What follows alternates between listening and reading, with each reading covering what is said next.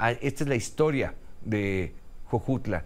¿Y quién se hubiera acordado de Jojutla? Y lo digo con todo respeto para su población y para el presidente municipal con quien voy a platicar ahorita. Pero es que es importante señalarlo, porque no, ni todo es la Ciudad de México, ni todo es donde se origina el sismo. Hay lugares de paso de la onda telúrica que son devastados. Y hoy Jojutla afortunadamente está de pie, pero que bueno, sea su presidente municipal quien nos cuente en qué van las cosas. Los saludo con mucho gusto a Juan Ángel Flores Bustamante. Alcalde, ¿cómo le va? ¿Qué tal, Mario? Bien, aquí estoy precisamente con el INA. Eh, hoy arrancan las obras de reconstrucción de este templo en donde estoy parado. Es un templo del siglo XVII. Eh, estamos precisamente anunciando que el día jueves ya arranca la terminación de la reparación de este templo, eh, también el de San Sebastián. Estamos ya en la parte del rescate cultural del patrimonio histórico de, México, ¿no? Exclusivamente de Morelos y de Jojutla, que es nuestras iglesias. Ya algunas ya las terminamos, otras estamos en esta, en esta etapa de reconstrucción. Pues es que hablaba mi compañero Oscar Zúñiga en el reportaje de edificaciones de más de 200 años, es decir, Jojutla tiene mucho que contar en materia de este tipo de, de recintos que bueno, fueron dañados y ahora pues como usted lo señala, ahí van y pues me imagino que de la mano de Lina, ¿no?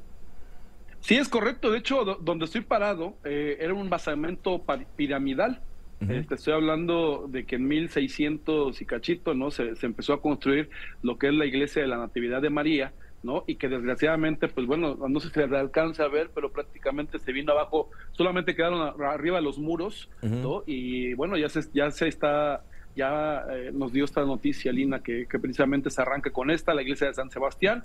Y pues bueno, el, tema de la presidencia que tú acabas de mencionar, que es un tema pendiente, que efectivamente en el transcurso de, del siguiente mes se va a arrancar con una cuarta etapa y primero Dios el próximo año se estará concluyendo. Se le dio prioridad a las viviendas, Mario. La verdad es que eh, es importante el rescate cultural e histórico de nuestro, de nuestro municipio, pero no podíamos estar tranquilos mientras la gente estuviera viviendo en carpas en carpas que incluso eh, regalado eh, los países Israel y, Taiwán que estuvieron aquí entregando eso, ¿no? Que desgraciadamente el gobierno anterior no se hizo cargo de, realmente generar algo que permitiera eh, la dignidad, incluso hasta humana, ¿no? De las personas, pero que bueno, que como bien lo dijo la, la señora, hay agradecimiento, hay reconocimiento, sobre todo a las instancias de la ciudadanía que, que se organizó. Y en ese momento, pues bueno, se estuvieron aquí presentes, estuvieron apoyándonos, ya después con el gobierno de nuestro presidente Andrés Manuel López Obrador, la verdad es que sí tengo que agradecerle porque fueron 2.900 casas las que se echaron adelante,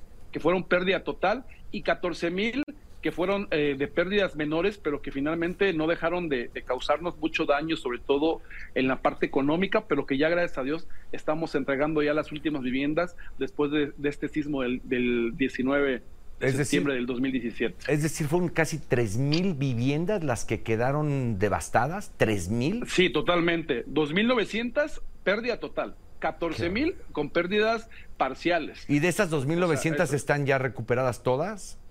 Sí, ya casi, mira, te, falta un porcentaje muy pequeño, Mario, y aprovecho, no, es comercial, pero hagan su testamento, porque el tema es de las que faltan, son no se ha podido levantar porque tienen problemas intestamentarios, es decir, no se pusieron de acuerdo los hermanos o los hijos, ¿no? De, de a quién se le quedaba la propiedad, entonces al no haber certeza jurídica no se puede intervenir. Entonces, pero te estoy hablando de aproximadamente un centenar de viviendas, no son más, ¿no? O sea, incluso un poco menos de, de 100 que, estarían pendientes, porque bueno, mientras no haya una certeza jurídica de la propiedad, pues no podemos eh, eh, intervenir para poder construirlas porque no sabemos quién realmente es el dueño.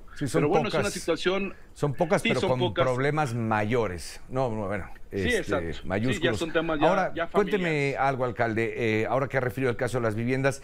Entonces, en términos generales, si pudiéramos referir esto a un porcentaje, ¿cuál es el de recuperación que ha tenido Jojutla de aquel 2017 a la fecha?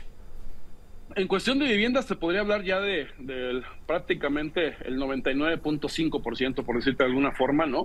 Porque digo que son menos de 100 las que, las que faltan de las 2.900 y entonces lo que estamos esperando es precisamente, pues en su momento quizás nos corresponda a nosotros, quizás al nuevo gobierno, ¿no? Eh, de ya de, ver la parte de la, del tema para poder concluir en el caso específico de las que no se han levantado, que tienen eh, este problema jurídico.